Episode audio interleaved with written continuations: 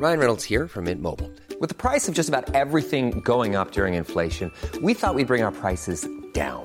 So to help us, we brought in a reverse auctioneer, which is apparently a thing. Mint Mobile unlimited premium wireless. Ready to get 30, 30, bit to get 30, bit to get 20, 20, 20, bit to get 20, 20, bit to get 15, 15, 15, 15 just 15 bucks a month. So, Give it a try at mintmobile.com/switch. slash $45 upfront for three months plus taxes and fees. Promo for new customers for limited time. Unlimited more than 40 gigabytes per month. Slows. Full terms at mintmobile.com. Heraldo Radio 98.5 FM, una estación de Heraldo Media Group, transmitiendo desde Avenida Insurgente Sur 1271, Torre Carrachi, con 100.000 watts de potencia radiada. Inicia las noticias de la tarde con Jesús Martín Mendoza en Heraldo Radio.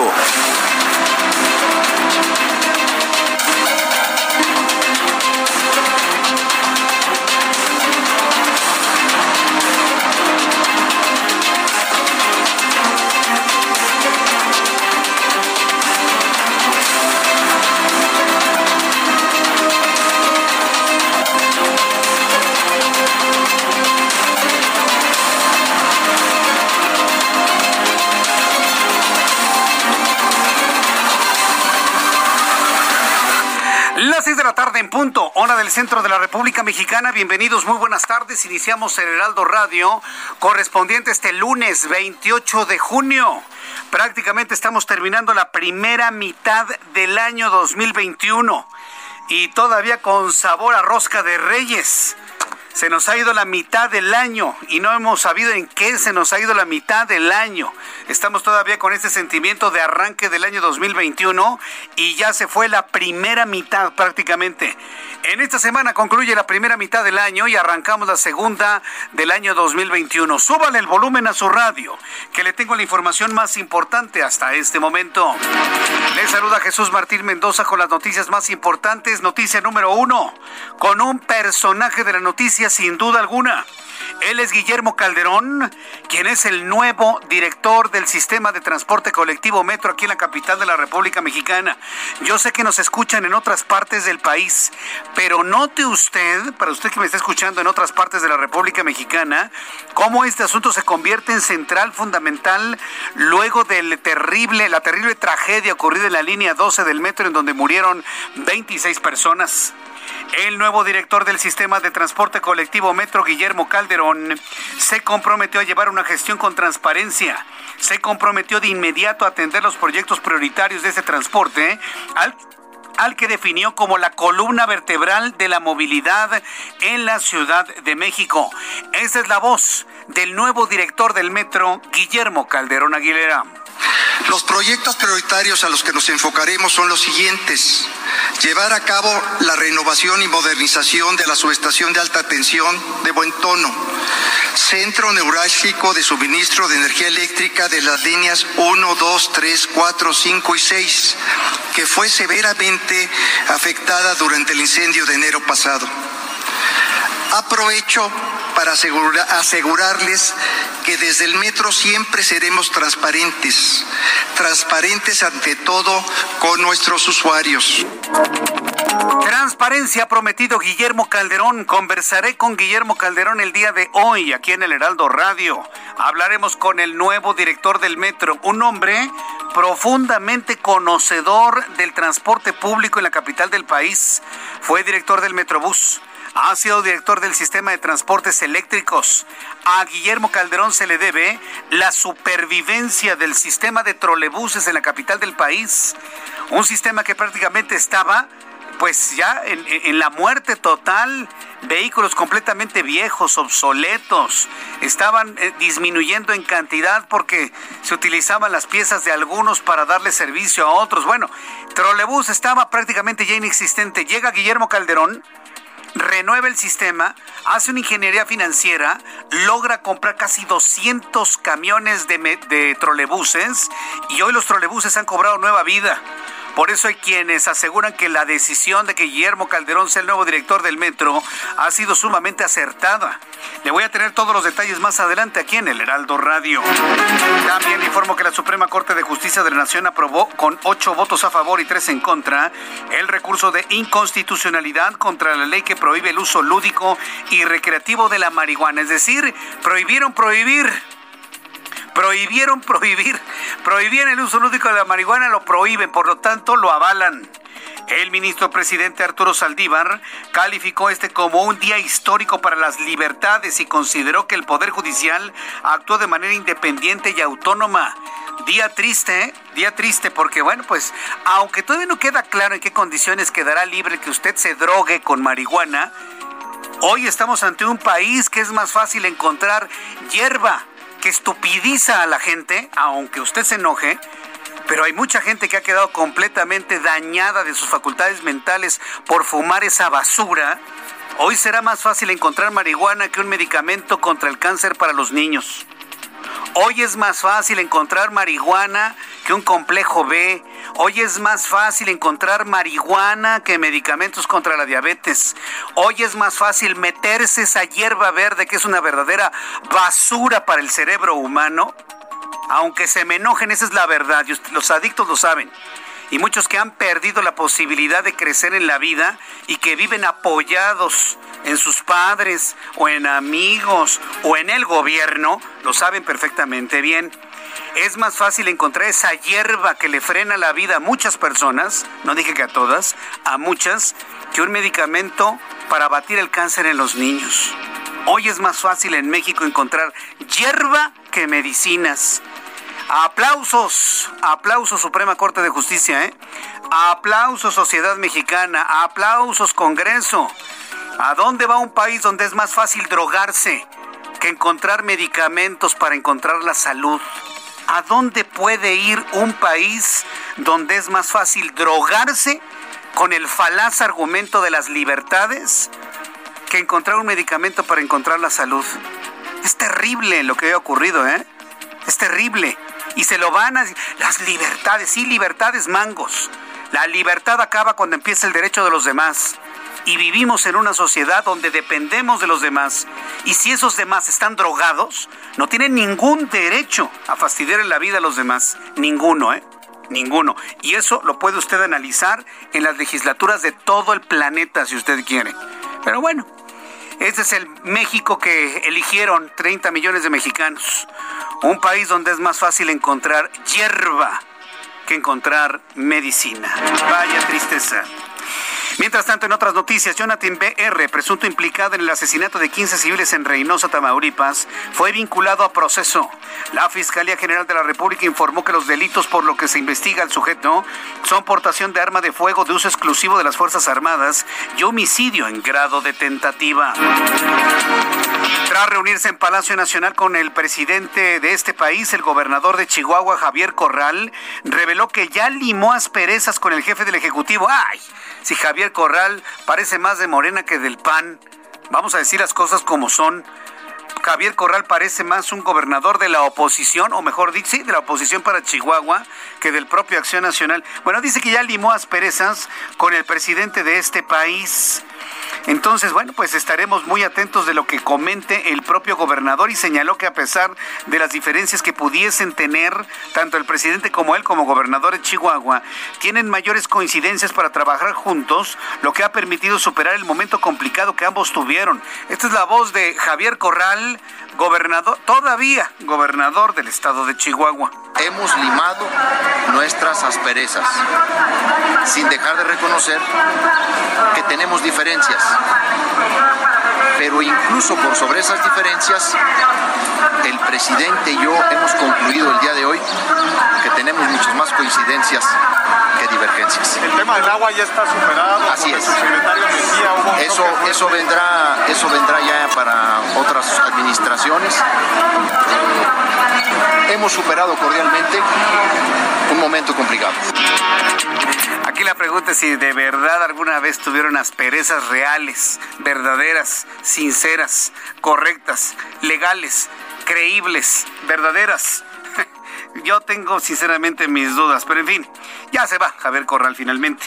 Y este lunes se registró un incendio y explosión cerca de la estación del metro y, eh, y trenes Elephant and Castle. Esto en Londres, Inglaterra. La brigada de bomberos dio a conocer que el fuego originado por las detonaciones fue controlado y confirmaron que seis personas fueron atendidas por intoxicación de humo en el lugar y una de ellas fue enviada al hospital. En Noticias de México le informo que la Secretaría de Hacienda y Crédito Público, el Banco de México y la Comisión Nacional Bancaria y de Valores advirtieron que las instituciones financieras del país no están autorizadas a realizar y ofrecer al público operaciones con moneda virtual y otros activos similares. Esto a raíz de que un empresario aseguró que empezará a aceptar el Bitcoin ante esta información que ha generado incertidumbre en los mercados financieros, hoy la Secretaría de Hacienda y Crédito Público y el Banco de México y la Comisión Nacional Bancaria de Valores advirtieron que las instituciones financieras del país no están autorizadas a recibir o entregar bitcoins. Así, punto. Vamos a decirlo con toda claridad. Usted llega con su bitcoin a un banco y le van a decir, ¿y eso qué es? No, pues para jugar turista mundial está muy bien. Para el turista mundial está perfecto pero para hacer transacciones reales, serias, en un mercado serio, pues no, no, no, no, no, ni el Bitcoin, ni ninguna criptomoneda. Bueno, pues lo ha aclarado Hacienda, Banco de México y la Comisión Nacional Bancaria y de Valores. No se vaya usted con la finta. Si alguien de manera particular le acepta bitcoins, pues es tan, es tan libre, es tan libre como aceptarle pancholares. Así de ese tamaño se lo digo. ¿Conoce usted los pancholares? Ah, bueno. Pues quien acepte bitcoins puede aceptar pancholares también. O puede usted aceptar las moneditas estas que dan en Six Flags también. Cada quien es libre de decidir qué es lo que recibe como moneda de cambio. ¿Quiere recibir tepalcates? ¿Sabe lo que son los tepalcates? Son los pedazos de barro de una olla cuando se rompe y queda así en pedacitos. Ah, pues a los pedacitos se les llaman este, tepalcates. Bueno, ¿quiere usted pagar con tepalcates? Bueno, pues pague con tepalcates si alguien se los acepta. Si una empresa le acepta bitcoins, pues allá él. Si alguien le acepta pancholares, está exactamente en el mismo nivel. El Bitcoin en México está, está exactamente el mismo nivel que el pancholar, para que me lo entienda. Hoy las instituciones que todavía existen en materia financiera en este país, gracias a Dios y afortunadamente, Hacienda, Banco de México y Comisión Nacional Bancaria y de Valores advierten que las instituciones financieras del país no están autorizadas a realizar y ofrecer al público operaciones con criptomonedas y otros activos similares al señalar su inestabilidad por lo que podrían ser sancionados en caso de emplearlas. Ningún banco le va a aceptar eh, el Bitcoin, ninguna. Así haga usted berrinches, así usted patalee. Ninguna institución financiera le va a recibir criptomonedas. Ha establecido de manera clara la Secretaría de Hacienda y Crédito Público. Son en este momento las 6 de la tarde con 12 minutos hora del centro de la República Mexicana. Vamos a revisar la información de nuestros amigos corresponsales en la República Mexicana. Marta de la Torre es nuestra corresponsal en Colima. Adelante Marta, qué gusto saludarte. Bienvenida. ¿Qué tal, Jesús Martín? Buenas tardes. Pues eh, los remanentes y el huracán, el propio huracán Enrique, dejó diversos daños aquí en el estado de Colima y es que pues prácticamente a pesar de que se estacionó frente a las costas, costas de Jalisco, pues las intensas lluvias causaron una gran cantidad de olas marejadas eh, pues de hasta seis metros de altura, lo que dejó estragos en las costas, además de que las lluvias pues también dejaron inundaciones. Por ejemplo, en el municipio de Tecomán se contabilizó el día de hoy que se perdieron pues prácticamente todas las enramadas de las costas. La playa de Tecuanillo fueron 17 enramadas, en el Real fueron 15, en Boca de Pascuales fueron dos más. Y es que pues estos restaurantes, eh, Jesús Martín, son la principal fuente de ingresos de todas estas eh, poblaciones. Por ejemplo, en el Paraíso pues, se perdieron prácticamente las 30 enramadas que hay en el lugar y las personas pues se quejaron porque ninguna autoridad ha acudido hasta ese lugar para pues ayudar, apoyar con las acciones de reconstrucción o para informarles si van a tener algún tipo de apoyo para poder reconstruir sus enramadas, sus negocios y poder eh, reactivar su economía. Incluso hasta este momento el gobernador José Ignacio Peralta Sánchez no ha emitido ninguna comunicación, ni siquiera en sus redes sociales, respecto al apoyo que se pueda dar a todas estas personas pues afectadas en su patrimonio. Incluso también pues el gobierno federal a través de la CONAGUA en su rueda de prensa dio a conocer que todos los eh, daños que tienen ellos registrados son menores por lo que sería el municipio y el gobierno estatal los que se harían eh, cargo de esta situación. Una de las carreteras eh, resultó trozada a la mitad dejando incomunicada a la comunidad La Culebra o también conocida como Colimilla, esto en el municipio de, de Manzanillo por lo que pues solamente se pueden trasladar a través de la eh, laguna de Barra de Navidad para poder llegar hasta Tihuatlán, Jalisco y de ahí rodear. No eh, ninguna eh, persona puede atravesar por la carretera porque el arroyo seco y inundó esta carretera y la dejó completamente trozada. Además, al menos 30 personas tuvieron que ser evacuadas a los albergues en los municipios de Tecomán y Manzanillo también, porque sus viviendas resultaron afectadas y bueno, todavía se sigue haciendo recuentos de daños aquí en el estado de Colima, Jesús Martín. Correcto, estaremos muy atentos de ello. Muchas gracias por la información, Marta de la Torre. Gracias, buenas tardes. En unos instantes le voy a tener información del huracán Enrique. Vaya problemas que ha causado en la costa del Pacífico. Pero insisto, insisto, la llegada del huracán Enrique ha significado un frescor para la costa del Pacífico y el centro del país. Qué bueno que esté lloviendo. Y lo vuelvo a decir, que llueva no es ninguna desgracia, es una bendición. Aunque algunas personas se queden sin casa, mire, el beneficio de que llueva es gigantesco, es verdaderamente enorme. Vamos con Jenny Pascasio, nuestra corresponsal en el estado de Chiapas. Confirman actos de tortura contra migrantes al interior del siglo XXI. ¿De qué se trata esto, Jenny? Adelante. ¿Qué tal? Muy buenas tardes, Jesús Martín, para informarte que, como bien dices, el colectivo de observación y monitoreo de derechos humanos en el sureste mexicano denunció el sometimiento y tortura contra personas migrantes en el interior de la estación migratoria siglo XXI del Instituto Nacional de Migración el pasado 15 de junio. En un comunicado, las organizaciones señalaron la falta de acciones contundentes por parte del Poder Judicial de la Federación para garantizar la protección de migrantes que fueron golpeados y todos obligados a acostarse boca arriba con las manos en la nuca los testimonios recabados por las organizaciones señalan que los hombres fueron obligados a estar en esta posición durante 14 horas bajo el sol y lluvia, con la prohibición de cerrar los ojos bajo la amenaza de ser golpeados si desobedecían. Te comento, Jesús Martín, que estos migrantes fueron detenidos en el módulo masculino luego de una protesta que organizaron por la falta de claridad en sus procesos migratorios y de acceso al refugio, además por recibir comida en estado de descomposición. Ese martes 15 de junio fueron los activistas quienes denunciaron la situación ante medios de comunicación y difundieron algunas fotografías que evidencian claramente el actuar de los agentes de migración en complicidad con la Guardia Nacional. Ese es el reporte por el momento. Bien, gracias por esta información, Jenny Pascancio. Seguiremos pendientes. Muy buenas tardes. Hasta luego, muy buenas tardes. Vamos con nuestros compañeros reporteros urbanos, periodistas especializados en información de ciudad. Israel Lorenzana, ¿en dónde te ubicamos? Adelante, Israel. Martín, muchísimas gracias. Un gusto saludarte esta tarde. Estamos ubicados en el perímetro de la alcaldía Gustavo Madero, la zona norte de la CDMX. Fíjate que tenemos mojado el pavimento, encharcamientos considerables a través de la zona de Martín Carrera. Aquí especialmente en el paradero, la avenida Centenario y su continuación, Ferrocarril Hidalgo. Hay que manejar con mucha precaución, no hay que exceder los límites de velocidad para nuestros amigos que van con dirección hacia la zona del circuito interior. La circulación en términos generales es aceptable en el sentido opuesto a través de Congreso de la Unión, algunos asentamientos, pero de igual forma no hay que abandonar esta arteria. Esto principalmente en la zona de Talismán, ya te reitero, ha llovido, hay que manejar con mucho cuidado esto con dirección hacia la zona del río de los remedios. Jesús Martín, la información que te tengo. Gracias por la información, Israel. Hasta luego. Hasta luego, que te vaya muy bien. Mi compañero Gerardo Galicia nos tiene información de último momento sobre la alta que ha recibido Fernanda Cuadra. Adelante, Gerardo, te escuchamos. Así es, Jesús Martín, excelente tarde. Y fue hace algunos minutos que Fernanda fue dada de alta del hospital de Valbuena y de hecho acompañamos a Fernanda y a sus familiares en ese traslado y hemos llegado ya prácticamente a su domicilio. Nos han comentado su, su tía Cristian Cuadra, Jesús Martín, que Fer tiene muchas ganas de seguir adelante, le va a echar muchas ganas a su terapia.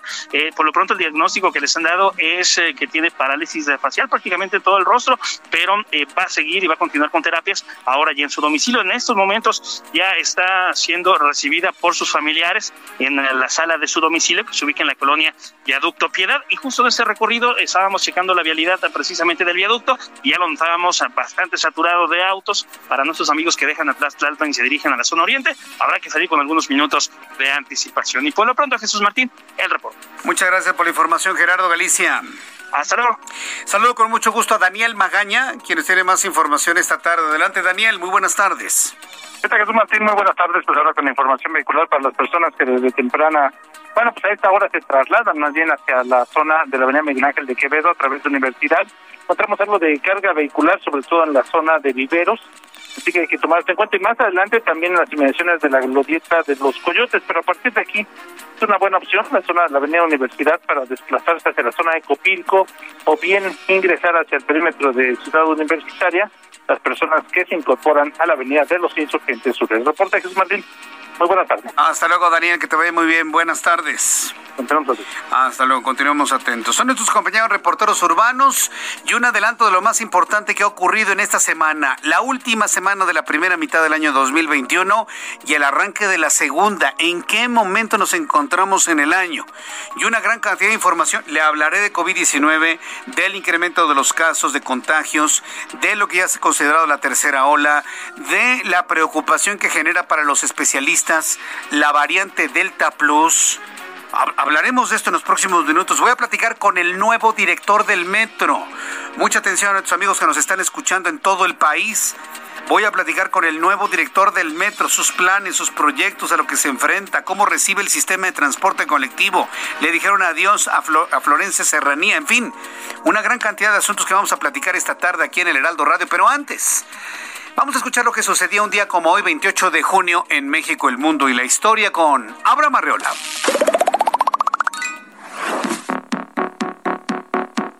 Amigos, excelente inicio de semana. Esto es un día como hoy en la historia. 28 de junio.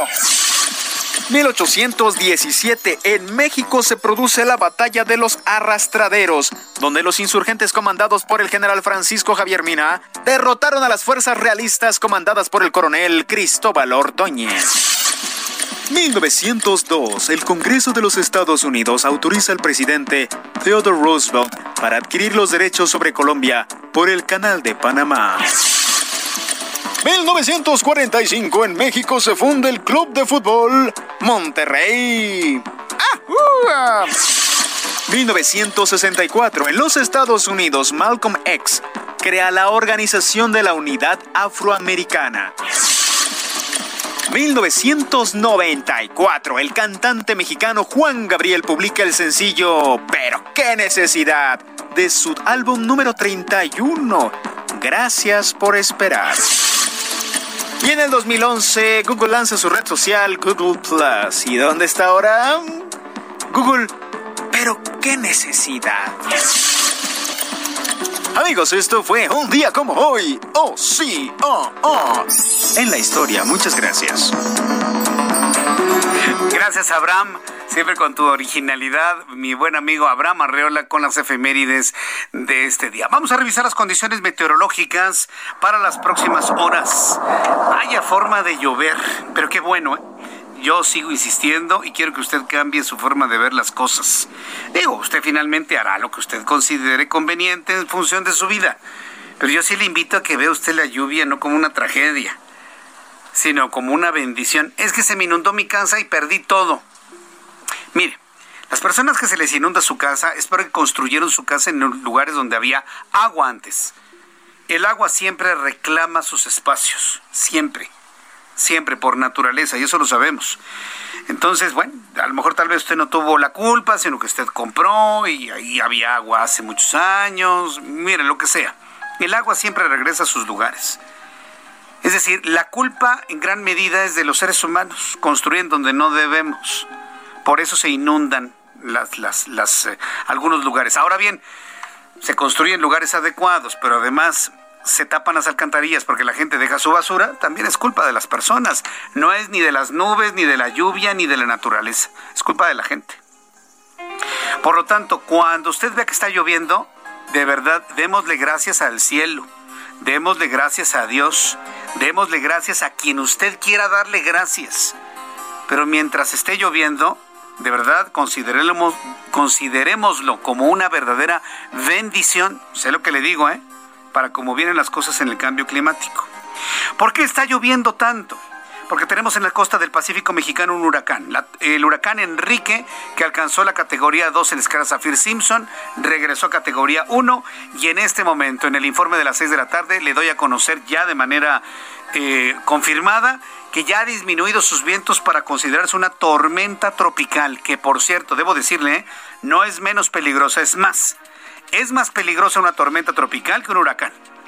¿Por qué? Porque sus vientos no son tan poderosos y la lluvia cae en un lugar específico causando inundaciones.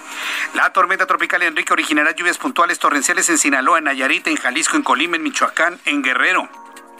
Rachas de viento hasta 90 kilómetros por hora y oleaje hasta de 6 metros de altura en la costa de Nayarit, Jalisco, Colima y Michoacán.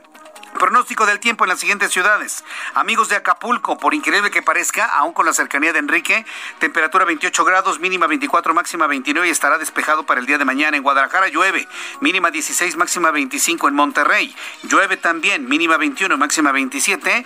Y aquí en la capital de la República hace frío. Tenemos 17 grados, la mínima 12 y la máxima 21 grados Celsius. Vamos a ir a los anuncios y le invito para que me escriba Twitter, arroba Jesús Martín MX y en mi canal de YouTube Jesús Martín MX. Escuchas a Jesús Martín Mendoza con las noticias de la tarde por Heraldo Radio, una estación de Heraldo Media Group. Heraldo Radio, la HCL se comparte, se ve y ahora también se escucha.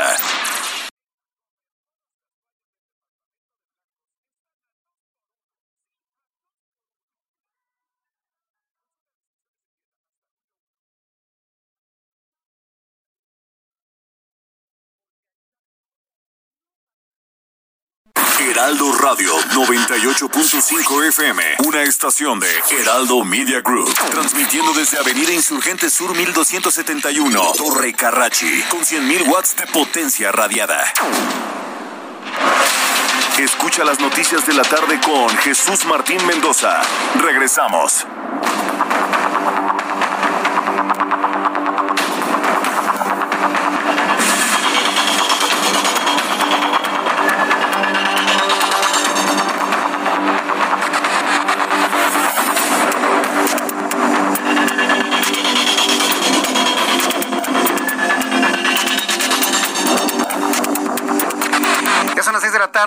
Con 30 minutos, las 6 de la tarde con 30, hora del centro de la República Mexicana.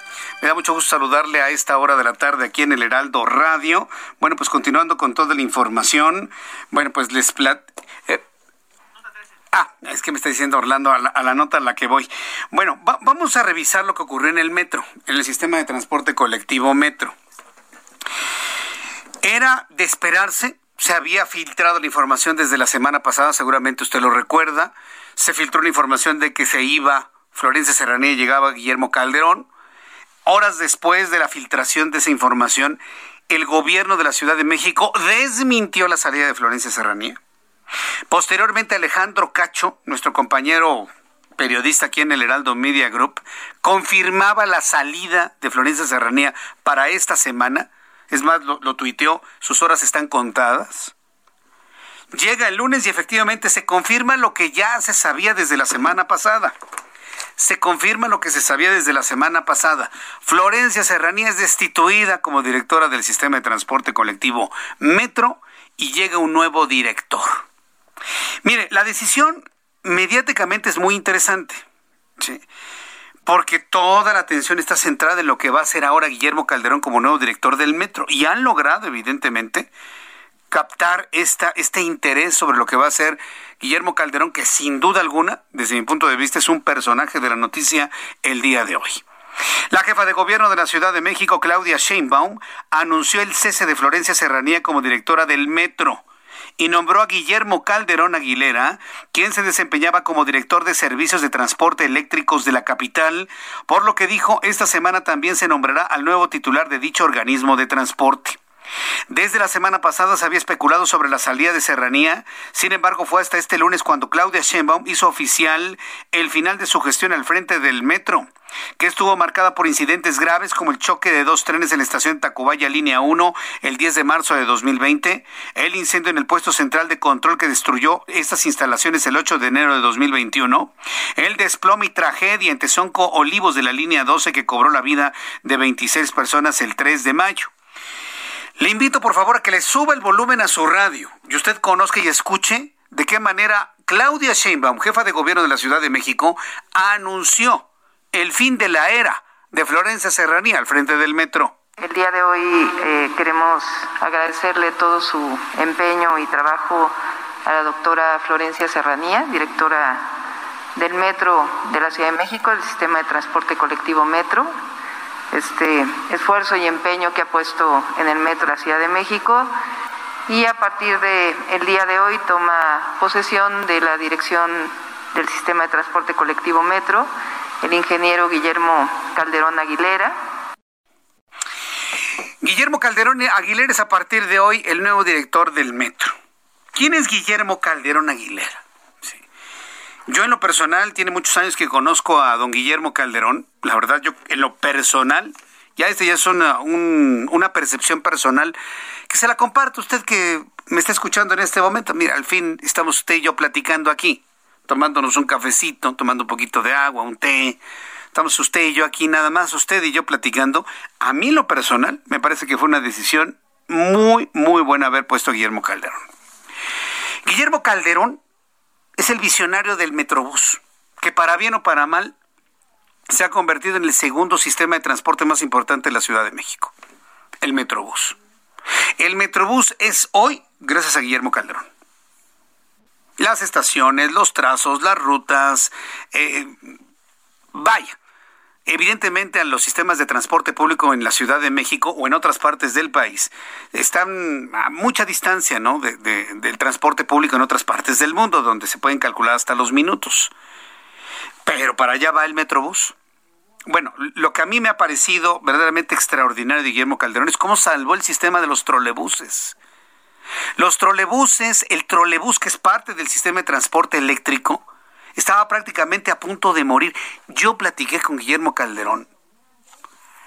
Ahora verá, pues prácticamente al inicio de esta gestión, cuando él fue designado como director de sistema de transportes eléctricos, y estaba preocupado. Y, tengo que ver de qué manera, Jesús Martín, voy a dotarle de, de nueva vida a los trolebuses es que los trolebuses tienen que sobrevivir, son un sistema eh, eléctrico muy importante en la Ciudad de México. No nada más lo sacó adelante, lo modernizó al grado que hoy tenemos trolebuses que pueden ir por su línea de conducción eléctrica, pero si necesitan cambiarse de ruta, tienen baterías de litio para cierta cantidad de kilómetros transportarse de manera independiente. Es una extraordinaria adquisición de vehículos de trolebús. Los trolebuses hoy existen gracias a Guillermo Calderón. Estaba a punto de morir el sistema. Ya no había trolebuses. Estaban viejos, obsoletos, dañados, feos, sucios. Bueno, pues el uso de tantos años. Y hoy, si usted ve esos trolebuses de color azul, son producto de la ingeniería financiera que logró Guillermo Calderón en el sistema de transportes eléctricos. Todo lo que es la adecuación del, del tren ligero, que va desde Tasqueña hasta Xochimilco, ha sido el trabajo de Guillermo Calderón. Entonces, la llegada de él, pues de alguna manera hay que ver, ¿no? Sindicatos en el metro, presupuestos, recursos, dinero, digo, hay muchas cosas, ¿no? El metro no es el tren ligero, ¿no? Ni el metrobús, ni el trolebús, me queda completamente claro. Pero por lo pronto tiene la visión de cómo arreglar una serie de problemáticas para sacar adelante un sistema de transporte. Yo en lo personal espero que le vaya muy bien a Guillermo Calderón. No estoy olvidando a Florencia Serranía, que dijo, no crea que usted se va a ir de premio a su casa, ¿no? Yo creo que tiene que eh, involucrarse en la investigación de todo lo que ocurrió en la línea 12 del metro, sin duda alguna. Pero ¿quién es Guillermo Calderón? El hombre en el cual se están sentando todas las esperanzas para que el metro sea lo que fue antes de 1997. Y mire la fecha que estoy yo colocando. ¿eh? Después de 1997, cuando la Ciudad de México se convirtió en Ciudad de México, o bueno, en Distrito Federal, un gobierno independiente, cuando dejó de ser regencia, mire, vimos al metro para abajo. Porque el metro siempre vivió con el presupuesto de la federación, siempre. Sus líneas, su construcción, la adquisición de los trenes, los mantenimientos, el sindicato, los trabajadores, todo bebían del presupuesto federal. Deja de ser esto regencia y entonces se tiene que sobrevivir con presupuestos propios y ahí es donde muchas cosas pues ya no funcionaron muy bien en la Ciudad de México. ¿Se acuerda? 1997. Guillermo Calderón podrá darnos un metro como el que teníamos hasta antes de 1997. Guillermo Calderón Aguilera, nuevo titular del sistema de transporte colectivo Metro, se formó como licenciado en Ingeniería Química. Obtuvo mención honorífica por la Facultad de Química de la Universidad Nacional Autónoma de México, nuestra gran UNAM.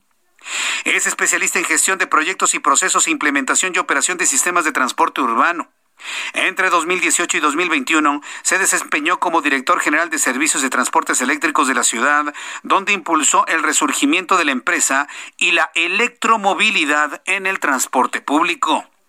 En ese periodo realizó la adquisición de 193 trolebuses de nueva generación, la, la reestructuración integral de la vía y catenaria del tren ligero, Recientemente le fue asignada la responsabilidad de operar las líneas del cablebús. Destaca en su actividad profesional el haber sido director general del Metrobús por más de 13 años. Implementó y puso en operación durante su gestión siete líneas de este sistema con extensión de 140 kilómetros. Hoy el Metrobús no se explicaría sin la dirección de Guillermo Calderón. El hombre por el cual hoy hay Metrobús en la Ciudad de México es el nuevo director del sistema de transporte colectivo Metro. En entrevista para el Heraldo Televisión, el nuevo titular del, del, Metro, Guillermo Calderón, en nuestro programa de noticias a las 2 de la tarde, reconoció que tras su llegada a la dirección de este transporte se encuentra ante grandes retos, entre ellos la modernización de la estación de Buen Tono, el centro neurálgico de suministro de energía para las líneas 1, 2, 3, 4, 5 y 6, así como la reconstrucción total del puesto central de control encargado del sistema de pilotaje automático de los trenes. Guillermo Calderón explicó que solicitará a la Comisión Federal de Electricidad que se encargue de los trabajos de instalación de equipos y transformadores de alta capacidad, así como el cableado en el puesto central de control incendiado en el mes de enero pasado. Guillermo Calderón aseguró que el metro tiene suficiente presupuesto para iniciar los trabajos de modernización en sus instalaciones a fin de recuperar la calidad del servicio. Fue la última pregunta que le hice en la entrevista. ¿Hay dinero, don Guillermo Calderón?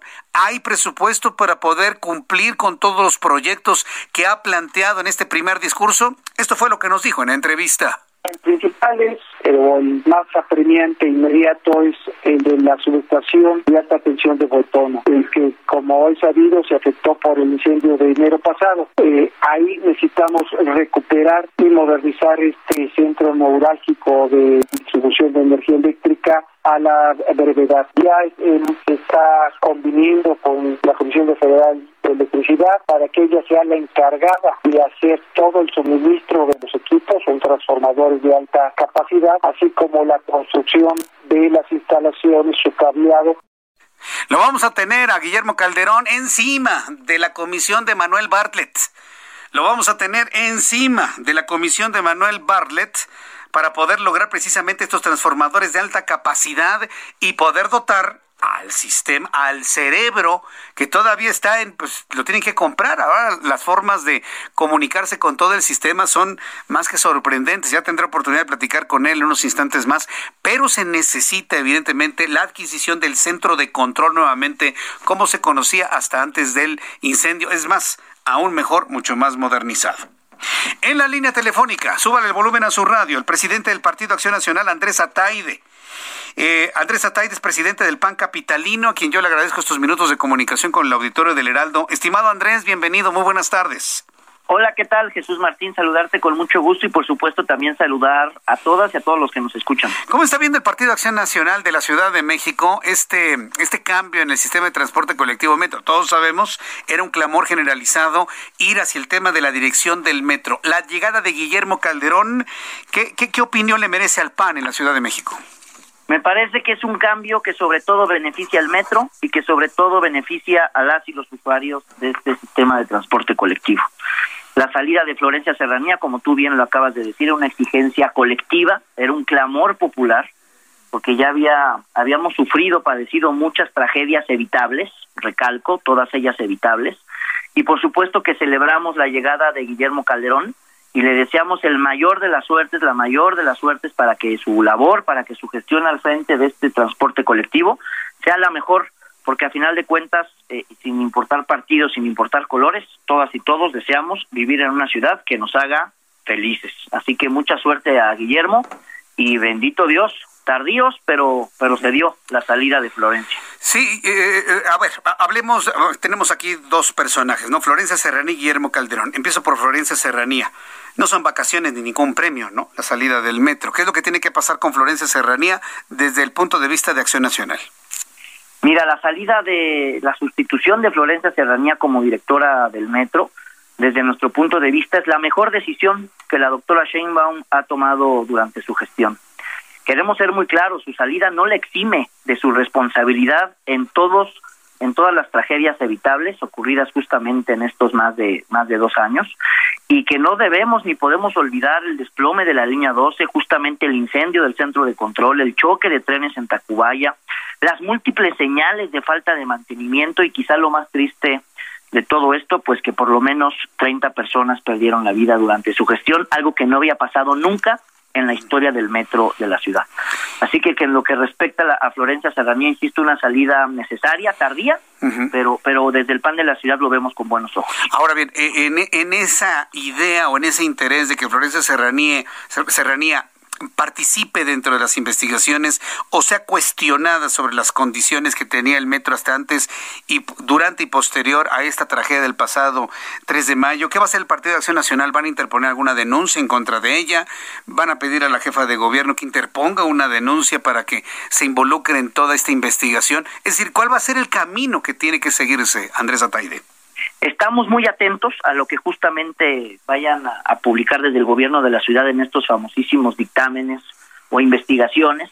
Nosotros hemos dicho que partimos de la nula, de la cero confianza de la publicación de estos resultados, porque el mismo gobierno es quien está haciendo estas investigaciones y vimos que protegieron a Florencia Serranía durante mucho tiempo. Por eso recalcamos que su salida del metro no le exime de su responsabilidad, que desde el PAN ya presentamos las denuncias a las autoridades locales y federales, porque como tú bien lo dices, su salida no es un premio, tiene que verse como un castigo ante quizá la peor gestión en el metro que hemos tenido en la historia de, la ciudad. Ahora bien, hablando de Guillermo Calderón, hemos visto su, su, trayectoria por el Metrobús, 13 años al frente, no se entiende el Metrobús sin Guillermo Calderón, sistema de transportes eléctricos revivió al metro, al, a los trolebuses, al sistema de trolebuses. Eh, ¿Tiene las herramientas, los elementos necesarios en el metro Guillermo Calderón para seguir con esta idea de mejora en cuanto a estos sistemas de transporte colectivo, Andrés Ataide? Por supuesto, nosotros vemos con buenos ojos su llegada, eh, le deseamos, insisto, la mayor de las suertes. Como tú bien dices, no se entiende la existencia del Metrobús en la ciudad sin su injerencia, sin su participación, sin su visión. Y hoy el Metrobús se ha venido consolidando como una de las principales alternativas de movilidad en la ciudad. Los retos que tiene de frente, y él lo ha reconocido el día de hoy, no son sencillos. Se trata de darle un mantenimiento a un metro que recibe colapsado, caído, abandonado. Quizá de todo lo que dijo hoy, en la única parte que desde el PAN no podemos coincidir es que desde nuestra perspectiva el metro no tiene suficiente presupuesto.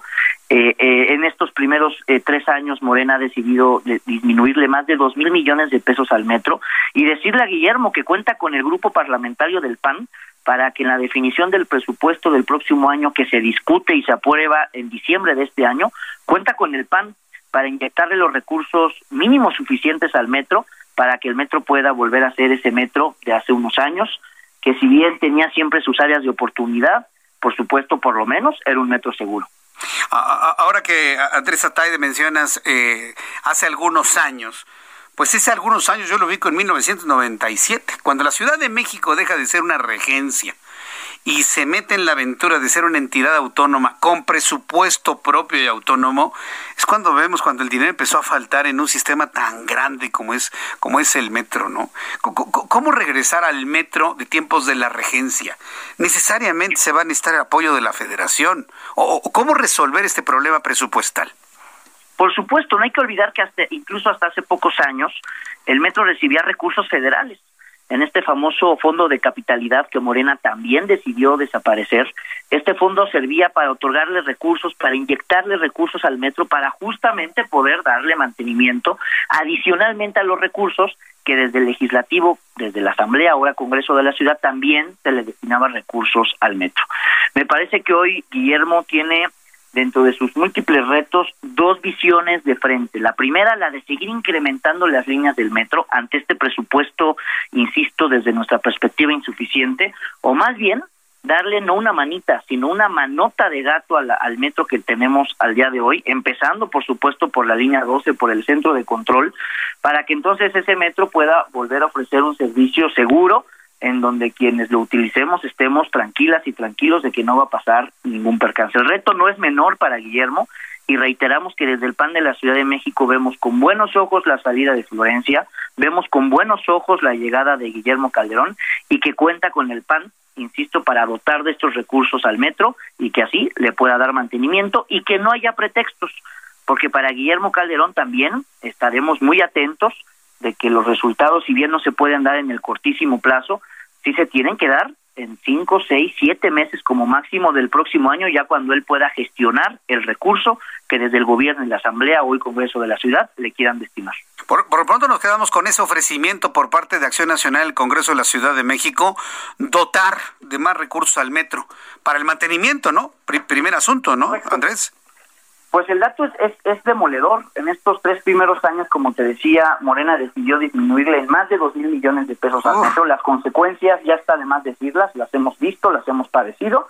Así que Guillermo Calderón cuenta con el PAN, con el grupo parlamentario del PAN, para que a finales de este año se le vuelva a dotar al metro estos recursos, que no haya pretextos y que se le dé mantenimiento al metro, que hoy por hoy es lo que más nos surge en la ciudad.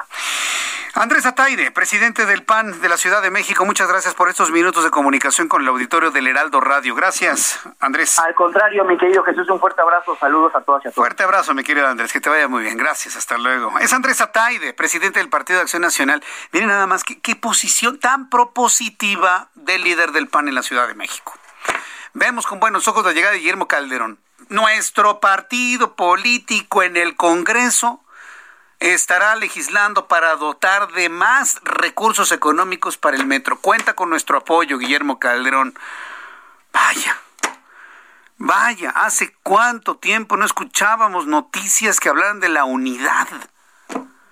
Estamos metidos en una política de desunión, de división, de, de, de cooptación, de, de, de condena, de, de todo lo que usted guste y mande.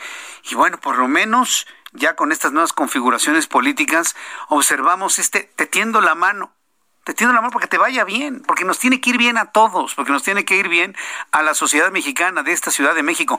Y mire, es un asunto local, insisto, para nuestros amigos que nos escuchan en otras partes de la República, tomemos este ejemplo del centro del país para otras partes del país, de la República Mexicana en donde independientemente de los partidos y las ideologías, se ve con buenos ojos la llegada de un nuevo funcionario darle todo el apoyo para que le vaya bien, porque eso en consecuencia le ayuda a las personas que necesitan un transporte como el metro. Un poco más adelante voy a platicar con Guillermo Calderón, el nuevo director del sistema de transporte colectivo Metro, para que nos diga, pues en primer lugar, cómo se siente, ¿no?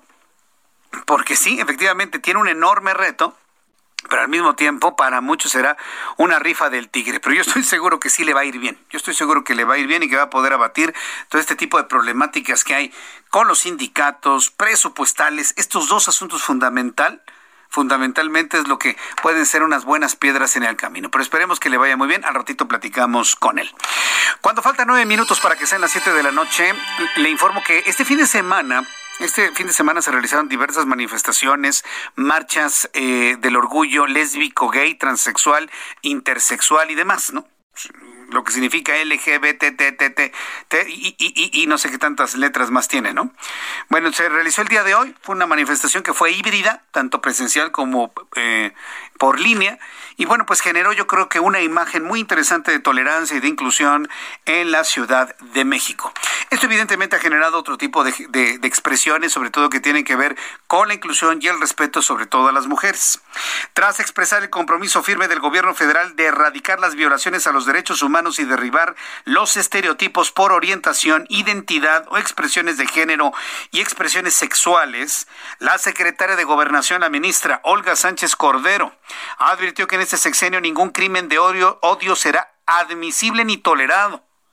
Olga Sánchez Cordero, secretaria de Gobernación, reconoció que el panorama que tenemos en México en materia de violencia por homofobia, lesbofobia, transfobia, bifobia, no es nada, nada halagüeño, por lo que eliminar este tipo de crímenes adquiere relevancia porque envía el mensaje de que el odio y la agresión hacia un grupo de personas no es admisible ni será tolerado. El gobierno de la República rechaza cualquier acto de transgresión hacia la comunidad lésbico, gay, bisexual, transexual, intersexual. ¿Qué significa Q? ¿Queer? ¿Qué es? Eso es nuevo para mí. ¿Qué es queer? Eh, eh, le estoy preguntando a Orlando, ¿eh? Porque él sabe de esto, ¿eh? ¿Cómo? ¿Es diferente? Queer, diferente, perdón, pero es que esa es una novedad para mí, para muchas personas del público. ¿Y el más qué significa, eh? ¿Más lo que se acumule? ¿El más es más lo que se acumule o qué? Más los que se vayan sumando. Ah, mira. Bueno, tolerancia para toda esta comunidad que cada vez es más importante, tiene mucha presencia, busca evidentemente el respeto, la integración, la inclusión. Vimos durante este fin de semana esta marcha. Por cierto, ¿ya vieron que ya está cambiando la, la bandera de, del LGBTTI? Ya no es nada más el arco iris, sino que hay unas bandas de color café, rosa claro, blanco, pero que es la, es la inclusión de intersexual, ¿verdad? Son todas las que se están integrando. Fíjese que me llamó mucho la atención este fenómeno, porque estamos hablando de, de, de, grupos sociales, no nada más en México, sino en el mundo, que van avanzando y que van evolucionando. Después de los anuncios, Espero tener comunicación con Guillermo Calderón. Anda ocupadísimo, pero mire, platiqué con él. A ver si puedo platicar con unos cuantos minutos para que nos diga cómo ve el asunto del metro. Seguimos hablando sobre las tasas más altas de feminicidios en nuestro país. Hoy Olga Sánchez Cordero, secretaria de Gobernación, se mostró sumamente preocupada por esto que para estas alturas y para el tipo de gobierno que tenemos debería prácticamente no existir y al contrario con este gobierno de López Obrador hay más muertos, más asesinatos que en tiempos de Felipe Calderón Hinojosa, por increíble que le parezca. Regreso con esta información, Twitter, arroba Jesús Martín MX y a través de YouTube en el canal Jesús Martín MX. Escuchas a Jesús Martín Mendoza con las noticias de la tarde por Heraldo Radio, una estación de Heraldo Media Group. Heraldo Radio. La HCL se comparte, se ve y ahora también se escucha.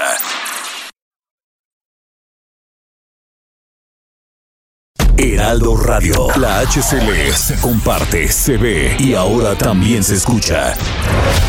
Escucha las noticias de la tarde con Jesús Martín Mendoza. Regresamos.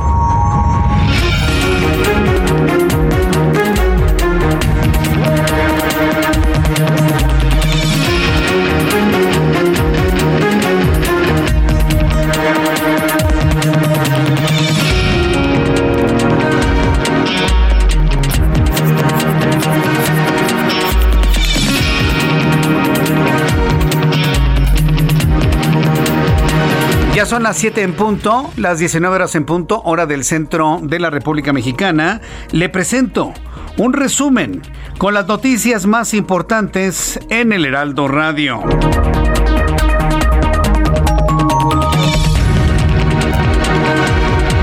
Este resumen de noticias le informo que en entrevista para el Heraldo Radio, el presidente del Partido Acción Nacional en la capital del país, Andrés Ataide, calificó de positiva para los usuarios la llegada de Guillermo Calderón a la Dirección General del Metro, aunque tardía la salida de Florencia Serranía, fue la mejor decisión que ha tomado la jefa de gobierno Claudia Sheinbaum.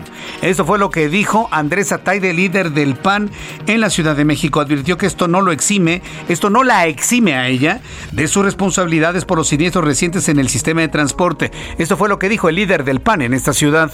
La salida de Florencia Serranía, como tú bien lo acabas de decir, era una exigencia colectiva, era un clamor popular porque ya había habíamos sufrido, padecido muchas tragedias evitables, recalco, todas ellas evitables. Y por supuesto que celebramos la llegada de Guillermo Calderón y le deseamos el mayor de las suertes, la mayor de las suertes para que su labor, para que su gestión al frente de este transporte colectivo sea la mejor porque a final de cuentas, eh, sin importar partidos, sin importar colores, todas y todos deseamos vivir en una ciudad que nos haga felices.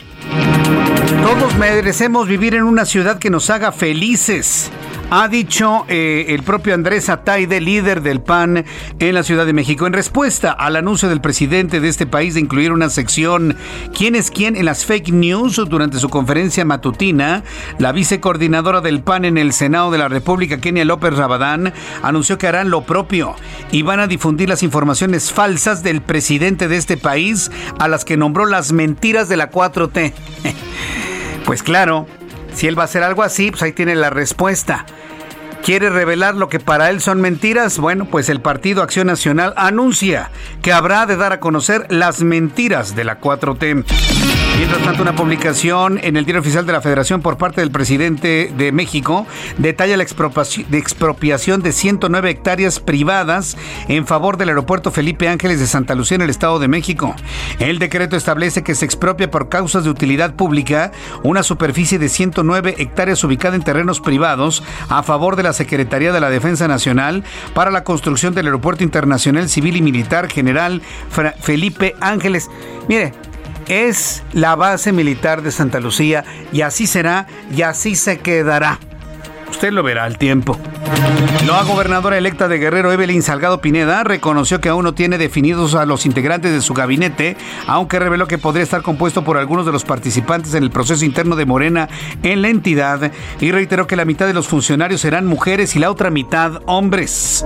También informó que autoridades del condado de Miami-Dade, Florida, dieron a conocer que ya son 11 personas fallecidas por el desplome del edificio en el poblado de Surfside en Miami-Dade, mientras que 150 personas están desaparecidas, de los cuales 136 ya están localizados en diversos puntos de la zona del desastre, a la que han acudido cuerpos de rescate estadounidenses e internacionales. La revista británica The Lancet difundió un ensayo clínico desarrollado en China, en el que sugiere que la administración de la dosis de vacuna contra COVID-19 Coronavac es segura para niños y adolescentes de entre 3 años hasta 17 años, al destacar que provoca una fuerte respuesta inmunológica hasta en un 96% de los casos de menores a quienes se les aplicó. Son las noticias en resumen. Le invito para que siga con nosotros. Le saluda Jesús Martín Mendoza.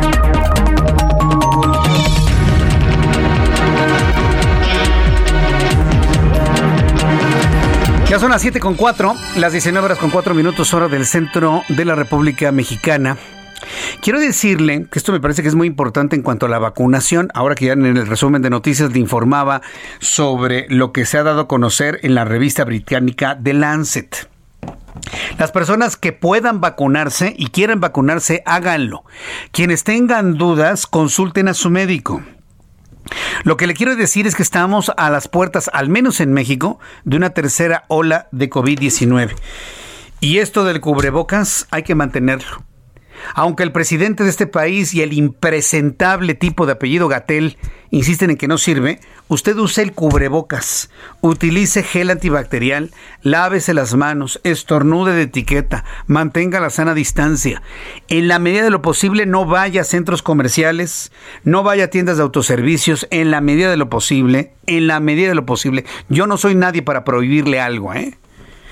Yo no estoy aquí para prohibirle algo. Simplemente lo único que busco es hacerle consciente de que la pandemia no ha terminado, de que están subiendo los casos de contagio, que estamos a las puertas de una tercera ola, que los virus que están llegando ahora son mucho más virulentos, mucho más contagiosos que el primero que conocimos hace poco más de año, dos meses. Solamente quiero hacerle conciencia de eso, ¿eh? Nada más. Por lo demás, yo creo que la sociedad mexicana ya no es para tener nanas. Y usted sabe lo que hace. Yo en lo personal creo que debemos mantener las condiciones de resguardo lo más posible en casa, de mantener la sana distancia, de lavarse las manos, de utilizar el cubrebocas, inclusive quienes ya se vacunaron. Está más que comprobado que quien se vacuna se puede enfermar de COVID gracias a la vacuna, no desarrollar los efectos graves de la enfermedad pero puede transmitir el virus a otra persona. Y si esa otra persona no está vacunada y le desarrolla grave, se puede hasta morir. Usted puede ser el portador de un virus, aunque usted esté vacunado, que pueda matar a otra persona. Nada más dése cuenta de lo que le estoy diciendo. Pero bueno, utilicemos el cubrebocas, por favor. Esto no ha terminado, lamentablemente. Vamos con nuestros compañeros reporteros urbanos. Israel Lorenzán, ¿en dónde te ubicas? Adelante, Israel. Gracias, Jesús Martín. Esta vez a través de la México Pachuca, ya con una llovizna intermitente, hay que manejar con mucho cuidado, está mojado el pavimento, se generan encharcamientos con dirección hacia la zona de Tlanepantla o más allá hacia la vía Morelos. Hemos hecho un recorrido desde la zona de Indios Verdes, carga vehicular, a partir de la Avenida de los Insurgentes, carriles centrales. Hay que, por supuesto, utilizar como alternativa la Avenida Gran Canal o también Avenida Centenario para desplazarse al Río de los Remedios el sentido opuesto sin ningún problema, la vialidad a buena velocidad para quien se incorpora con dirección a Indios Verdes o también a sus amigos que vienen de la México Pachuca y siguen su marcha con dirección hacia la zona de Lindavista o más allá, hacia la zona de la Raza. Jesús Martín, la información que te tengo. Muchas gracias por la información, Israel. Hasta luego. Gerardo Galicia, ¿en dónde te ubicamos? Muy buenas tardes, Gerardo. Excelente tarde, Jesús Martín. Estamos ingresando hacia la zona centro a través de la calzada San Antonio Abad y estamos encontrando un avance realmente rápido. Si se dirigen al primer cuadro, van a poder alcanzar una velocidad constante cercana a los 40 o 50 kilómetros por hora hasta su entronque con la avenida 20 de noviembre. Y el sentido opuesto es el que sí ya lo tenemos bastante saturado. Si están saliendo del centro histórico a través de la calzada San Antonio Abad, ya hay dificultades llegando al metro con el mismo nombre, sobre todo llegando a las afueras del metro Chabacano y en su incorporación con el viaducto Río Piedad. Es el eh, tramo más complicado, habrá que manejar con mucha paciencia. Y por lo pronto, Jesús Martín, el reporte. Información Gerardo Galicia. Gracias, Gerardo. Hasta luego. Hasta luego, que te vaya muy bien. Saludo a Daniel Magaña. ¿En dónde te ubicamos, Daniel? Buenas tardes. ¿Qué tal, Jesús Martín? Muy buenas tardes. Es una tarde nublada, pero aún sin lluvia en la zona de la avenida Tláhuac. Lo que sí, pues, se presenta carga vehicular. Fíjate que se confinó uno de los carriles, el carril de extrema izquierda, para pues que transitara este vehículo articulado del Metrobús. Sin embargo, bueno, pues la mayoría de los automovilistas realmente utilizan este carril, ya que únicamente son pues prácticamente dos carriles en algún tramo de esta avenida, así que bueno, pues es necesario que se utilice, de esto pues retrasa el avance en dirección hacia la zona también del anillo periférico oriente, así que bueno, pues hay que tomar esto en cuenta las personas que utilizan la zona de la avenida Tláhuac para poder trasladarse hacia la zona de Tasqueña o bien para incorporarse hacia el anillo periférico en su tramo oriente. El eh, reporte de Jesús Martín. Muchas gracias por esta información. Gracias, Daniel Magaña. Atención a todo el público que nos escucha en la Ciudad de México, Valle de México y todo el país. Súbale el volumen a su radio. En la línea telefónica, Guillermo Calderón, nuevo director del Sistema de Transporte Colectivo Metro. Estimado Guillermo Calderón, bienvenido al Heraldo Radio. Muy buenas tardes. Muy buenas tardes, Jesús Martín. Muchas gracias en estar contigo. Pues me, da mucho gusto tener la oportunidad de saludarlo y sobre todo la oportunidad de, a, nombre de todo el público, desearle muchísimo éxito en esta, pues vaya, enorme, gigantesco reto en el sistema de transporte colectivo Metro. Pero viéndolo logrado en Metrobús y viéndolo logrado en sistemas de transportes eléctricos, ¿cómo ve el reto del Metro, Guillermo Calderón? Es un reto grande, es un reto importante, pero le entramos con toda la convicción y con todo el esfuerzo y capacidades técnicas, pues que eh, afortunadamente ya tenemos una experiencia de más de 15 años en servicios de transporte público en la ciudad, eh, no, no son ajenos y, mi especialidad propiamente dicho es ingeniería de procesos, proyectos, implantar protocolos, realizar estos programas, eh, Jesús Martín. Entonces voy con mucho entusiasmo y con mucho optimismo. Y hay entusiasmo por parte de, tanto de autoridades capitalinas como las entidades políticas. Hace unos instantes platicaba con Andrés Atay, del líder del PAN en la Ciudad de México, y él se comprometió a apoyar a Guillermo Calderón, eh, tratando de encontrar y lograr la mayor cantidad de presupuesto posible para el metro para el año que entra. ¿Ha recibido este tipo de mensajes y apoyos por parte de partidos políticos, Guillermo Calderón? Por la vía de ustedes, por estos medios, sí, todos eh, eh, coincidimos en que el metro es la columna vertebral del transporte en la ciudad y la zona metropolitana y que debemos garantizarle a nuestros usuarios un metro seguro y eficiente. Ahí eh, no hay diferencias políticas, yo creo que todos coincidimos con esa tarea, con ese objetivo último, Jesús Martín. ¿Cuáles van a ser las necesidades más urgentes a atender ya en esta nueva administración del metro? Guillermo Calderón. La más apremiante es restablecer la subestación de alta tensión de buen tono. Como recordarás, tuvo el siniestro, el incendio en enero pasado, se afectó en forma importante el centro neurálgico, el centro principal de distribución de energía eléctrica que alimenta las líneas 1, 2, 3, 4, 5 y 6. 6, la mitad de las líneas actualmente en operación, pero las que tienen la mayor demanda. Solo la línea 1, 2 y 3 eh, transportan todos los días más del 60% de los pasajeros eh, totales del metro. Entonces, ahora actualmente por este incendio están operando no a su capacidad nominal, a su capacidad habitual eh, con la que operaban, sino a una capacidad un tanto reducida por las limitaciones que tenemos de energía eléctrica. Estamos operando con un sistema alterno, provisional, emergente, en, lo, en tanto se termina la construcción de rehabilitación de la subestación de Buen Tono, Jesús Martín. Hablando de tiempos, ¿para cuándo se tendría completa la subestación de Buen Tono y, y, el, y el mando central que se quemó y que evidentemente requiere de una tecnología muy importante para el, el sistema automatizado del metro? ¿En cuánto tiempo estaría listo esto con las nuevas ideas, proyectos y planes que tiene Guillermo Calderón? La subestación eh, tiene tiempos de producción, fabricación, traslado de los transformadores de alta capacidad. Eh, estimamos que eh, a lo que respecta a, este tema de instalación de transformadores, cableado y alimentación a las líneas, estemos concluyéndolo hacia finales de este año. Lo que tiene que ver con el eh, control, con el PCC, eso que quizá nos lleve algunos meses más. Ya estamos trabajando desde hoy en ese tema hay varios componentes que hay que integrar.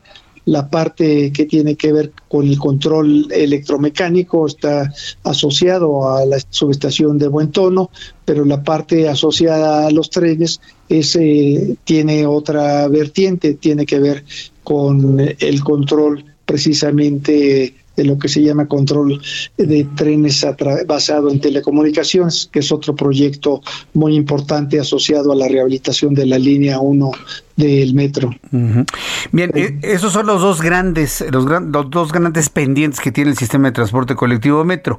En lo cotidiano, en lo doméstico, muchas personas me han hablado de iluminaciones, de escaleras eléctricas, de escalones desgastados, de las inundaciones en algunos andenes o, vías del metro. En, en, ese, en esos temas, ¿cuál es el plan que se va a seguir? ¿Cuál es la ruta crítica, Guillermo Calderón? Esa es una tarea corriente, es una tarea cotidiana, de día con día. Ahí eh, lo que tenemos que hacer es ser más exigentes en todos nuestros eh, programas, protocolos, por toda la historia del metro, todo eso existe. Lo que hay que garantizar es que sea su cumplimiento efectivo y que se cuente con los recursos de refacciones, aceites, lo que sea necesario para que estos eh, trabaje eficientemente. Ese es parte del compromiso. Me encuentro a un grupo eh, de personas, técnicos, trabajadores de todos niveles muy comprometidos con la institución, con capacidades, con experiencia y sobre todo con dedicación. Entonces, eh, soy muy optimista de que avanzaremos, avanzaremos bien en ese sentido, de garantizar que el metro sea un sistema seguro y eficiente. Cada línea tiene sus propias necesidades y bueno, ya nos lo comentaba Guillermo Calderón, línea 1, 2 y 3 transportan al 60% de los usuarios del metro.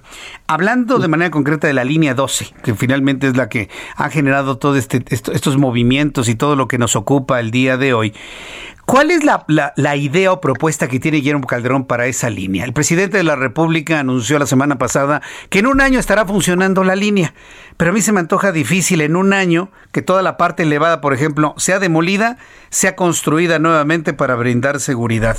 ¿Cuál es la propuesta de Guillermo Calderón? Y, pongo varias opciones, ¿no?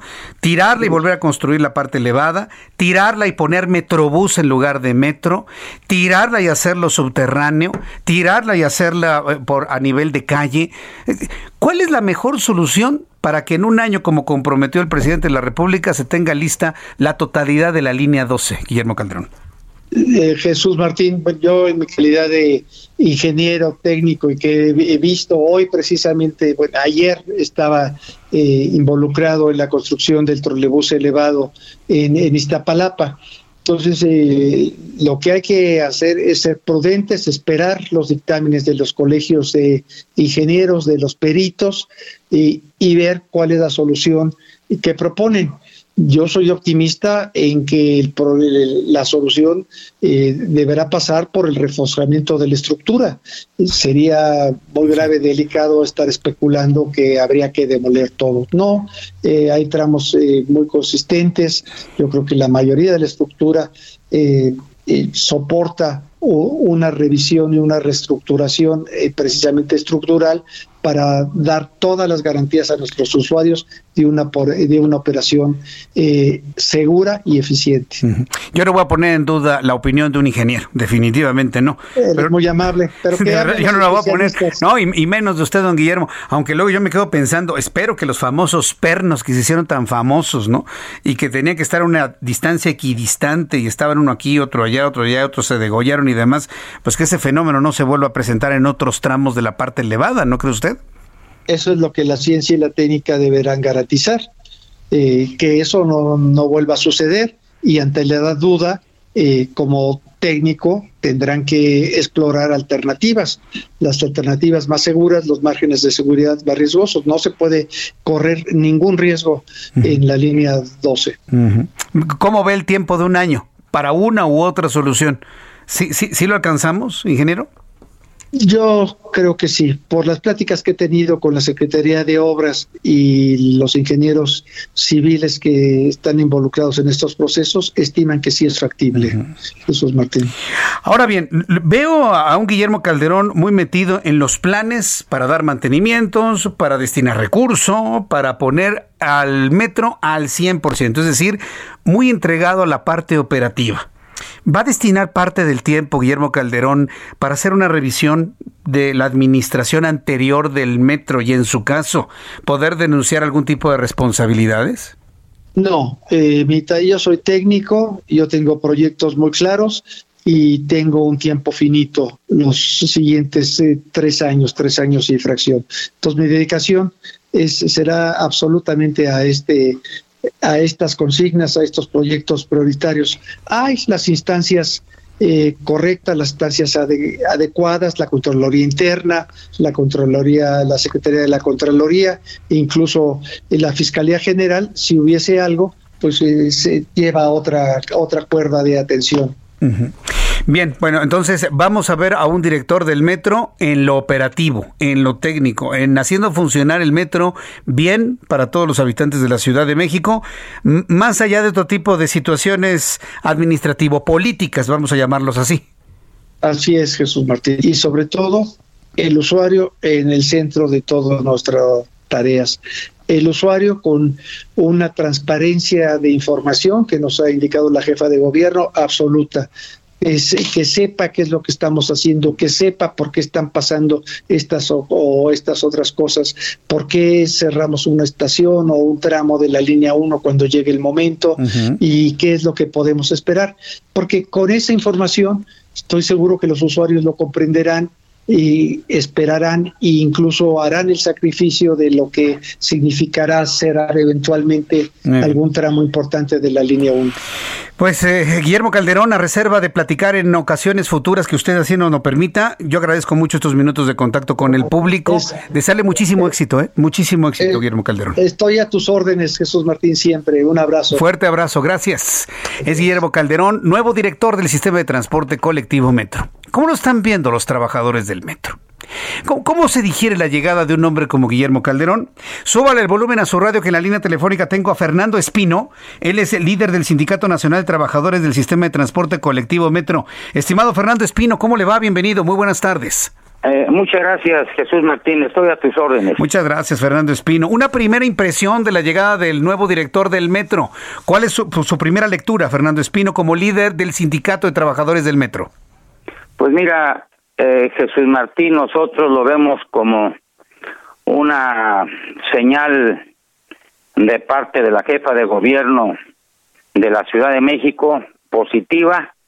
Creo que por parte nuestra siempre habrá, habrá el respaldo, la voluntad y pues trabajo para que podamos conjuntamente poder resolver la problemática que existe actualmente en el sistema de transporte colectivo, ocasionada pues muchas de las veces por la falta de mantenimiento tanto a los trenes como a las instalaciones fijas. Pues fíjese que el hecho que usted vea y, mencione en este programa de noticias que lo ven como positivo, pues puede de alguna manera allanar el camino a muchas soluciones que se necesitan en el metro desde el punto de vista operativo y desde el punto de vista laboral. ¿Cuándo se van a reunir con Fernando Espino, el nuevo, perdón, con el nuevo director del metro, Guillermo Calderón, para poder plantear las necesidades de los trabajadores del metro? ¿Y cuáles son estas, don Fernando Espino? Pues mira, nosotros nos comunicamos hace algunas horas después de que fue nombrado y quedamos de ver la agenda primordialmente del nuevo director a efecto de reunirnos y platicar, comentar en qué situación se encuentra cada uno de los trenes que circula en las diferentes líneas, en qué circunstancias se encuentran también todas las instalaciones fijas de índole electrónico, electromecánico, eléctrico, vías, y creo que después de esto él se dará una idea en qué condiciones está nuestro sistema de transporte colectivo. Eh, ya depende de la agenda del director. Correcto. Ahora bien, eh, el, el, acercamiento que se tenga precisamente con el nuevo director del metro, eh, entiendo que se va a plantear también estos grandes temores que ustedes mediatizaron después del 3 de mayo con la tragedia que ya conocemos en la línea 12, eh, los temores que han tenido operadores de los trenes, de la falta de seguridad que han tenido, y, y no hablo de seguridad laborales, hablo de la seguridad en la operación del propio sistema. ¿Van a plantear ustedes esto a Guillermo Calderón y le van a decir exactamente cuáles son sus preocupaciones? Sí, claro, Jesús Martín, nosotros le daremos una radiografía exacta, precisa, hablando técnicamente en qué condiciones se encuentra cada uno de los trenes, cada uno de los equipos y creo que mm, ya dependerá de la nueva administración para pues de manera conjunta entre trabajadores y administración poder sacar adelante esta problemática que existe. Bien. Eh, seremos muy precisos.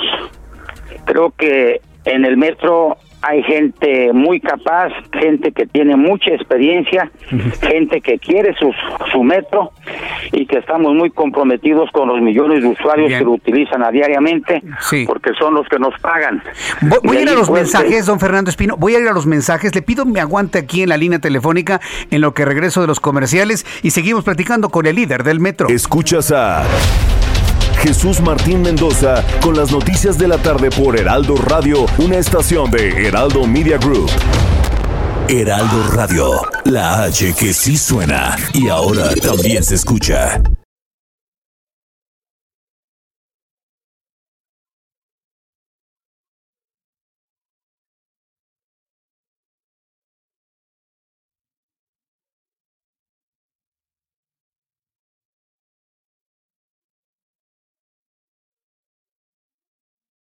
Heraldo Radio 98.5 FM, una estación de Heraldo Media Group, transmitiendo desde Avenida Insurgente Sur 1271, Torre Carrachi, con 100.000 watts de potencia radiada.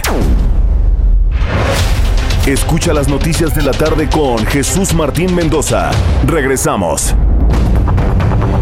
Son las siete y media, las 19 horas con 30 minutos, hora del centro de la República Mexicana. Estamos conversando aquí en el Heraldo Radio con Fernando Espino, líder del Sindicato Nacional de Trabajadores del Sistema de Transporte Colectivo Metro. Fernando Espino, bueno, pues interesante lo que nos ha dicho que ven con buenos ojos la llegada de Guillermo Calderón, que ya tuvieron un primer contacto, que ya establecieron fechas para poderse reunir, que se van a plantear todas las necesidades de los trabajadores, los temores en la operatividad, una radiografía completa de lo que sucede en el metro. Eh, Fernando Espino, ¿qué, va a suceder con el caso de la anterior directora del metro? ¿Qué, ¿Qué, le van a pedir al nuevo director se haga en torno a este tema? ¿O estaría el sindicato en, un, en una posición de borrón y cuenta nueva? Usted díganos, por favor. Bueno, mira, Jesús Martín, nosotros tenemos el compromiso de trabajar con quien llegue como directora o director del metro. Eh, ya lo pasado pues ya es otra cosa. Nos vamos a abocar a colaborar, a coordinarnos, a trabajar en un solo sentido para que podamos dar un servicio que exige el usuario con eficiencia, con seguridad, con rapidez que es precisamente lo que le interesa al usuario. Ya de otras cuestiones, eh, pues ya serán las autoridades los quienes determinen qué es lo que se, eh, se hace o se deja de hacer con relación a una exfuncionaria. Eh, entonces, digamos que eso se lo van a dejar a los ámbitos, al ámbito de investigación, vamos a llamarlo así, y mientras tanto ustedes se van a concentrar en todo lo que tiene que ver con la operatividad del metro, en todas sus líneas, Fernando Espino. Vamos a concentrar, Jesús Martín, como tú lo dices, a trabajar, a, a dar toda nuestra capacidad de experiencia, que es mucha de los trabajadores técnicos, que nosotros estamos muy orgullosos porque son de los mejores a nivel mundial en técnica metro. Yo creo que hay un eh, potencial de en el metro que se llaman trabajadoras y trabajadores y que están muy comprometidos con el usuario. Es lo que nos interesa a nosotros. Queremos este poner todo lo que está en nuestra parte, coordinarnos con el, la nueva administración y poder resolver pues tantos asuntos que tenemos allí pendientes como es el puesto central de control, como es el mantenimiento de la línea 12, de la línea A, de también de todas las instalaciones fijas de todas las líneas, el mantenimiento mayor y menor de los trenes, el revisar las vías, el, la inversión también en equipo que ya es obsoleto, que ya terminó su vida útil, como es principalmente la parte electrónica, eh, también las máquinas de bombeo que ya no funcionan y se nos eh, penetra mucho el agua en las diferentes estaciones. Todo esto se lo haremos saber al nuevo director eh, por técnicos altamente especializados, capacitados, que le darán precisamente una información muy precisa técnicamente hablando para que él tome las eh, directivas que crea conveniente. Bien, pues eso, eso nos parece muy, interesante que prácticamente ambas partes, trabajadores y nueva dirección del metro, pues pongan manos a la obra. Porque yo creo que esto, esto es lo que merecen los habitantes de la Ciudad de México y todo el país que nos visitan. Como última pregunta, don Fernando Espino, ¿usted por dónde visualiza la solución de la línea 12 del metro en el tramo elevado? ¿Demolerlo y volverlo a construir? ¿Reforzarlo? Demolerlo y poner Metrobús? O sea, ¿qué, es lo que usted visualiza como una solución en los tiempos que prometió el presidente de la República de tenerlo listo en un año? Para el sindicato, ¿cuál es la mejor solución? Mira, Jesús Martín, nosotros somos de la idea y vamos a, a platicar con el nuevo director y con el secretario de Obras del Gobierno de la Ciudad de México para poner en marcha o en operación la parte subterránea que es de Miscuac a. Yo creo que es factible, es factible mm, siempre y cuando haya la buena disposición por parte de la autoridad a efecto de eh, poner en operación esta parte subterránea. Ya en la parte elevada, eh, Jesús Martín, ya es decisión de los expertos que se han convocado para dar un peritaje ojalá sea lo más pronto posible. Yo creo que no hay, no hay necesidad de derrumbarlo, es cuestión de, de revisarlo, reforzarlo por un lado, pero lo más importante, Jesús Martín, es cambiar esos trenes que circulan en toda la línea. Con esos trenes nosotros no podemos garantizar un servicio con seguridad a los usuarios. Son trenes que no están hechos para ese tipo de trazo, no están hechos para los rieles que están instalados en esta línea. Son trenes muy anchos, pesados y largos en sus en sus carros.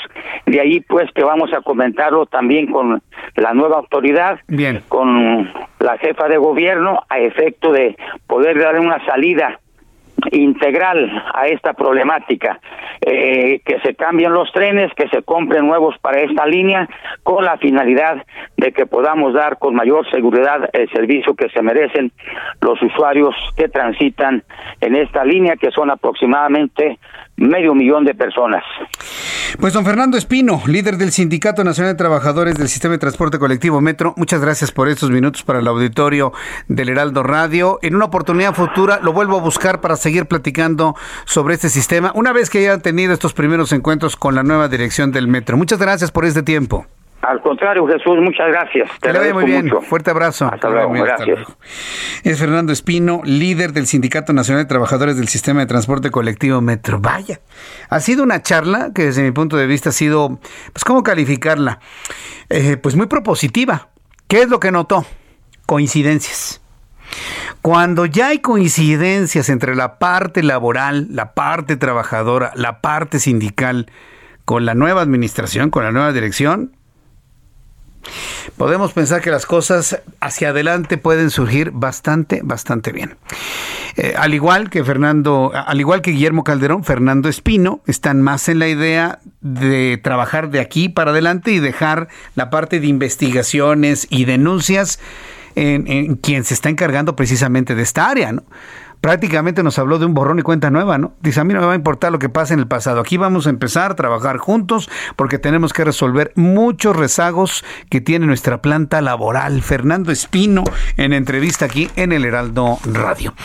Son las 7.37, las 7.37 hora del centro de la República Mexicana. Quiero enviarle un caluroso saludo a nuestros buenos amigos que nos siguen eh, escribiendo y nos están escuchando a esta hora de la tarde. Me da un enorme gusto saludar a Alejandro Sámano. Mi querido Alejandro, te mando un fuerte abrazo, gran amigo de este programa de noticias, quien se va acompañando con toda la información a esta hora de la tarde. Mi querido Alejandro, desde aquí, un fuerte abrazo de parte de todo este gran equipo de profesionales de la información. El diario británico Financial Times señaló que tras las elecciones del pasado 6 de junio, las elecciones intermedias, las del 6 de junio, que todavía están provocando muchos sinsabores, usted ya sabe a quién.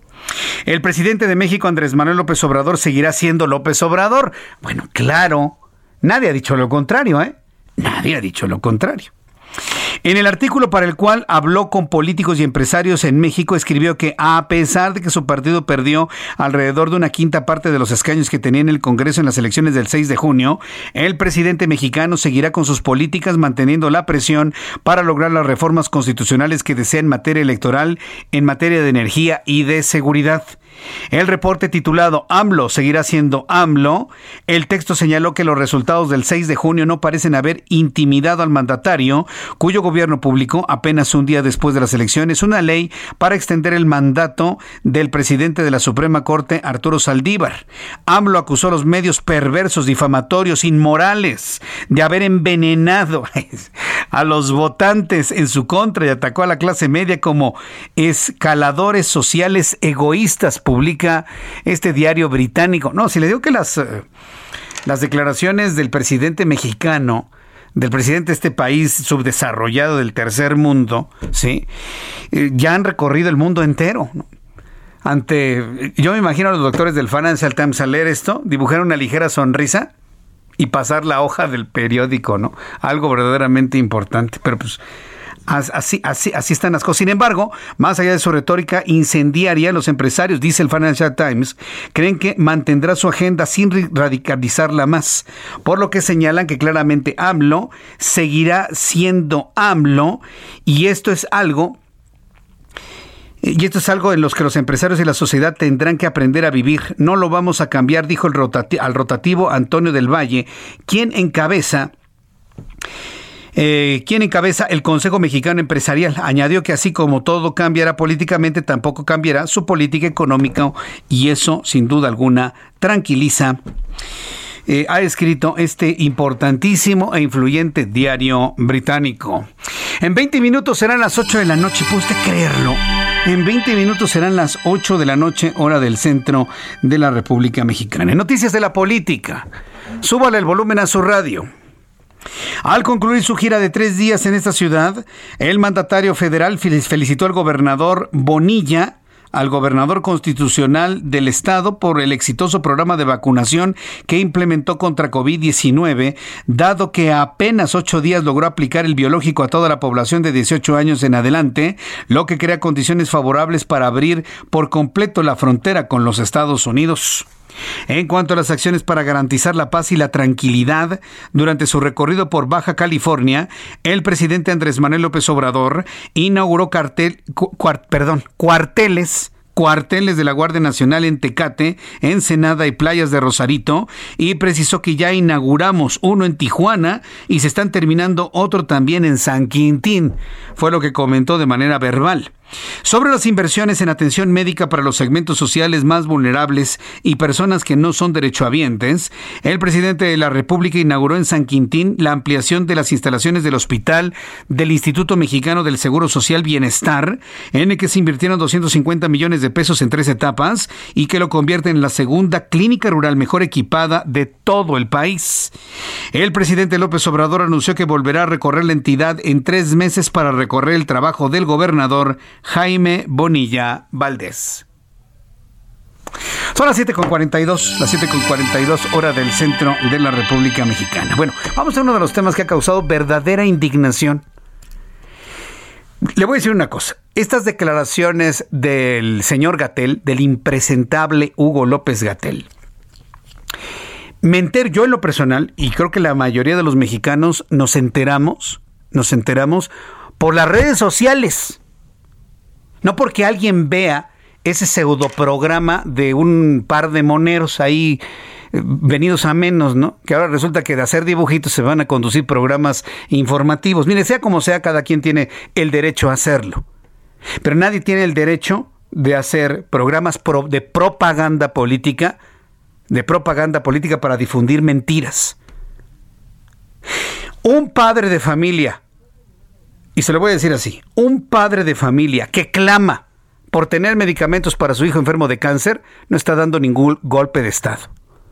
Para empezar, la ignorancia de un tipo como Gatel es tan grande que no entiende, no le cabe, no le entra por los poros de, de, de la piel cabelluda que tiene, no entiende que el golpe de Estado, en el estricto sentido de la palabra, única y exclusivamente lo dan las Fuerzas Armadas.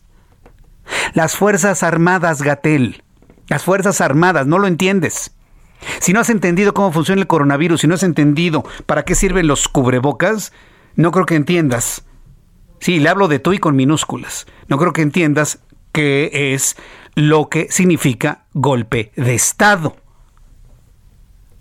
En un programa en el Canal 22, otrora, otrora Canal Intelectual, hoy un mero pasquín propagandístico. Hoy el Canal 22 y el Canal 11 son meros pasquines propagandísticos, tristemente. Se atrevió a decir que el discurso de los padres de familia de los niños con cáncer es un golpeteo casi de golpe de Estado. ¿Qué le pasa a Hugo López Gatel? ¿Y sabe qué es lo peor de todo? Que la crítica que se ha llevado en las redes sociales este, no le importan. estos tipos se han vuelto insensibles insensibles. Se han vuelto, ¿sabe usted cómo? Y voy a decir la palabra, crueles. Porque en las declaraciones de Hugo López Gatel no hay otra cosa. Puede haber ignorancia, puede haber patanería, puede haber, si usted quiere, poca inteligencia para no decir la palabra que empieza con P. Pero me parece que un calificativo es más preciso. Es una declaración cruel. Cruel. Ningún padre de familia está en un ejercicio de la derecha internacional para darle un golpe a López Obrador. No, señor. ¿Cómo se nota que usted no tiene hijos? Y si los tiene, no los ama. ¿No sabe usted lo que es el desvelo de un padre, de una madre, al lado de un hijo enfermo de gripa en las noches? Imagínese un padre de familia con su hijo enfermo de cáncer. No tiene usted la más mínima idea de lo que eso significa. Los que somos padres de familia y hemos velado hijos enfermos, sabemos perfectamente bien lo que duele ver un hijo enfermo. ¿Usted cree que un padre de familia con un hijo enfermo va a estar con las fuerzas internacionales de la derecha para darle un golpe de Estado al presidente? ¿Qué le pasa a Hugo López Gatel? Yo en lo personal he hecho del conocimiento esto a las personas indicadas del gobierno de México para impedirle a este señor que vuelva a dar una declaratoria de ese tamaño. Yo ya lo hice en lo personal, ¿eh? No sé si mis colegas, yo ya hice lo que tenía que hacer. No se le puede permitir al señor Gatel estar dando ese tipo de declaraciones.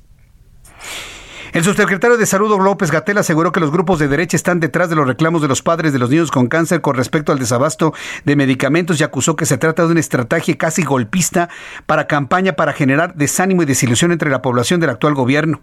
Estas declaraciones las dijo López Gatel durante un programa de televisión del canal 22 y según él, para lograr su cometido campaña se basa en la desinformación y el pánico para para generar una ola de odio en contra de las autoridades. ¿Quiere usted escucharlo? Yo creo que ya no, ¿verdad?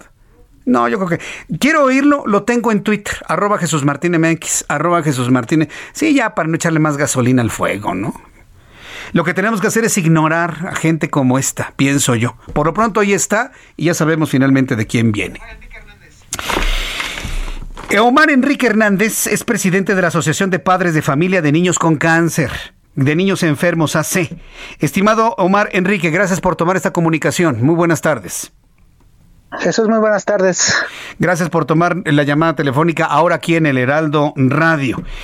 Bueno, pues este, estas declaraciones del señor Hugo López Gatel tienen indignados a todos los padres, sobre todo de niños enfermos de cáncer. ¿Cuál es la respuesta? ¿Cuál es la respuesta de los padres de familia a este señor que todavía trabaja como subsecretario de Salud en México?